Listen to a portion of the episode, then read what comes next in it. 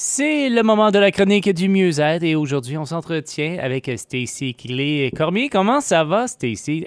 Ça va très bien, merci. Vous? Oui, comment vont tes parties de Scrabble? ça va pas si pire, pas si pire. J'ai pas gagné, mais c'est pas si pire que ça. Ah, c'est la participation qui est intéressante. Exactement. Alors aujourd'hui, notre sujet, c'est le trouble du déficit de l'attention chez les adultes. Oui. Oui, c'est un topic qui est vraiment important parce qu'on on associe le TDAH euh, chez les enfants, mais aussi on, on c'est aussi reconnu comme un trouble aussi chez les adultes. Euh, mais c'est juste que les symptômes et sont, sont plus bien contrôlés on, ou on les voit pas quand on observe les personnes grâce à, à mise en place les stratégies et les outils de coping parce qu'on a plusieurs euh, années euh, de, de vie, on, on a trouvé des façons à gérer ça. Comment qu'on fait pour justement détecter tout ça, euh, Stacy? Parce que tu l'as mentionné, des fois, ça peut passer sous le radar. Alors, euh, surtout quand tu es adulte, tu as appris à vivre avec euh, mm-hmm. le, trouble de déficit de l'attention, puis tu ne savais même pas. Alors, comment qu'on fait pour le détecter? C'est une bonne question. c'est vraiment commun que les parents vont recevoir peut-être un diagnostic après leur enfant. Um, parce que on voit les symptômes peut-être plus facilement dans les enfants. Um, mais c'est important de, de, mentionner aussi que si les gens voient des symptômes similaires de TDAH, ça dit pas que c'est vraiment la TDAH. Il y a un, il y a des, des façons à évaluer ça. Puis si euh, quelqu'un peut-être a des questions à propos eux-mêmes, ils peuvent euh, appeler au centre ou parler avec leur médecin ou un autre psychologue pour trouver euh, pour, pour recevoir un petit peu plus d'informations. Mais c'est vraiment commun pour les parents, après leurs enfants vont recevoir un diagnostic, de, de voir les similarités entre eux. Um, et vraiment, les symptômes sont, sont inattention, difficulté de gérer l'attention, um, hyperactivité. Chez les adultes, hyperactivité, c'est peut-être euh, le fait que leur cerveau euh, roule tout le temps et c'est difficile d'arrêter puis relaxer um, et de, de peut-être euh, d'arrêter de faire les tâches ou arrêter de penser. Um, aussi, il y a des symptômes de impulsivité. Um, ça veut dire que tu veux pas faire quelque chose, mais tu vas le faire ou euh, que euh, tu, penses pas avant faire les choses. Ou, mais c'est important aussi de mentionner que c'est sur le spectrum. Il va y avoir les, les intensités différentes pour chaque personne. Alors ça, c'est aussi une raison pourquoi c'est difficile des fois de, de, de, de savoir que c'est actuellement un diagnostic de TDAH. C'est héréditaire? Est-ce que ça se transmet de, de, de parents à enfants? Tu dis euh, que normalement, on remarque mm. sur l'enfant euh, d'abord les symptômes, puis après on se dit, ah, ça, ça me ressemble.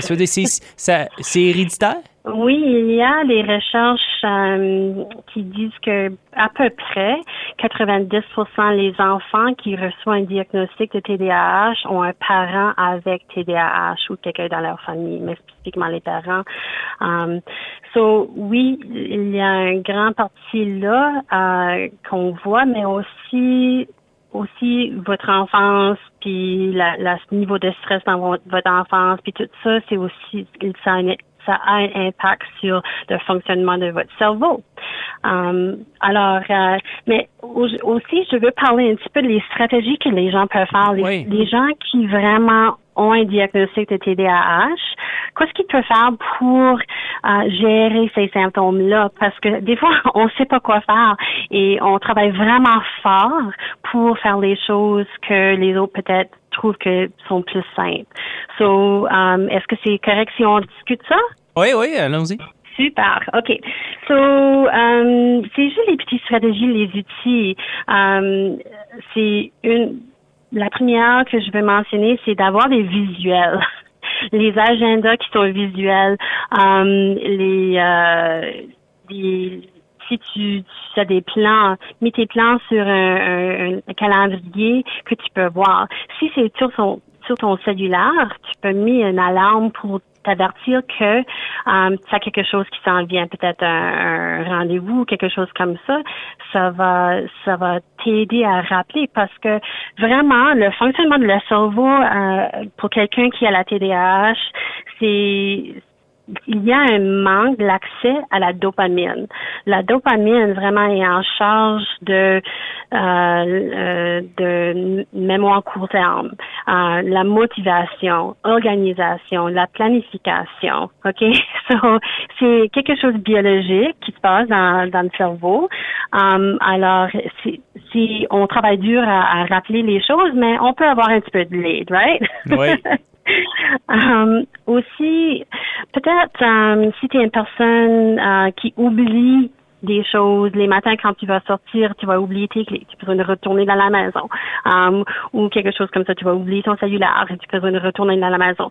Si ça, ça explique toi, alors qu'est-ce que tu peux faire? Tu peux mettre toutes tes choses que tu as besoin pour le matin uh, pour sortir juste à la même place. Alors, c'est pas nécessaire de faire la tour de la maison pour uh, sortir.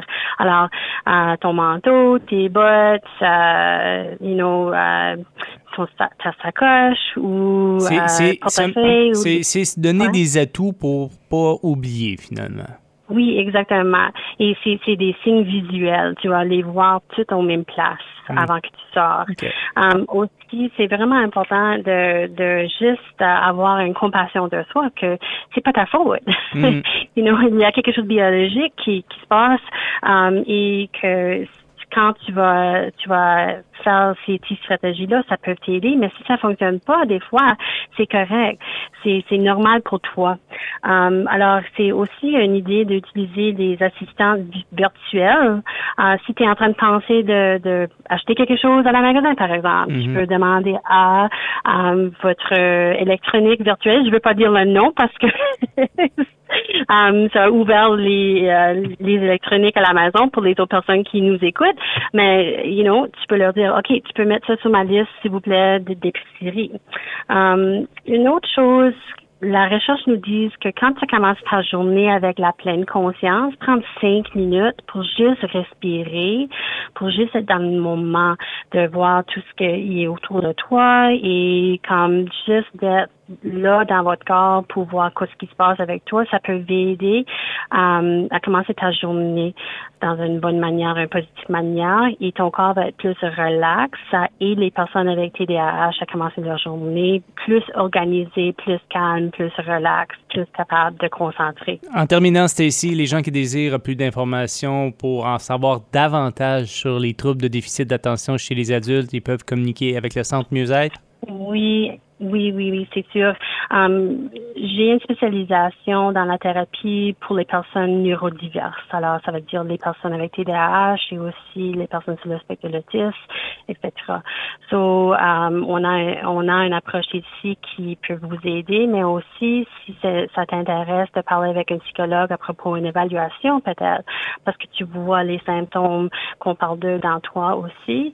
Um, on a on a des, des psychologues qui font les évaluations. Merci beaucoup, Stacy. Je te souhaite une bonne journée. Toi aussi. bye. bye.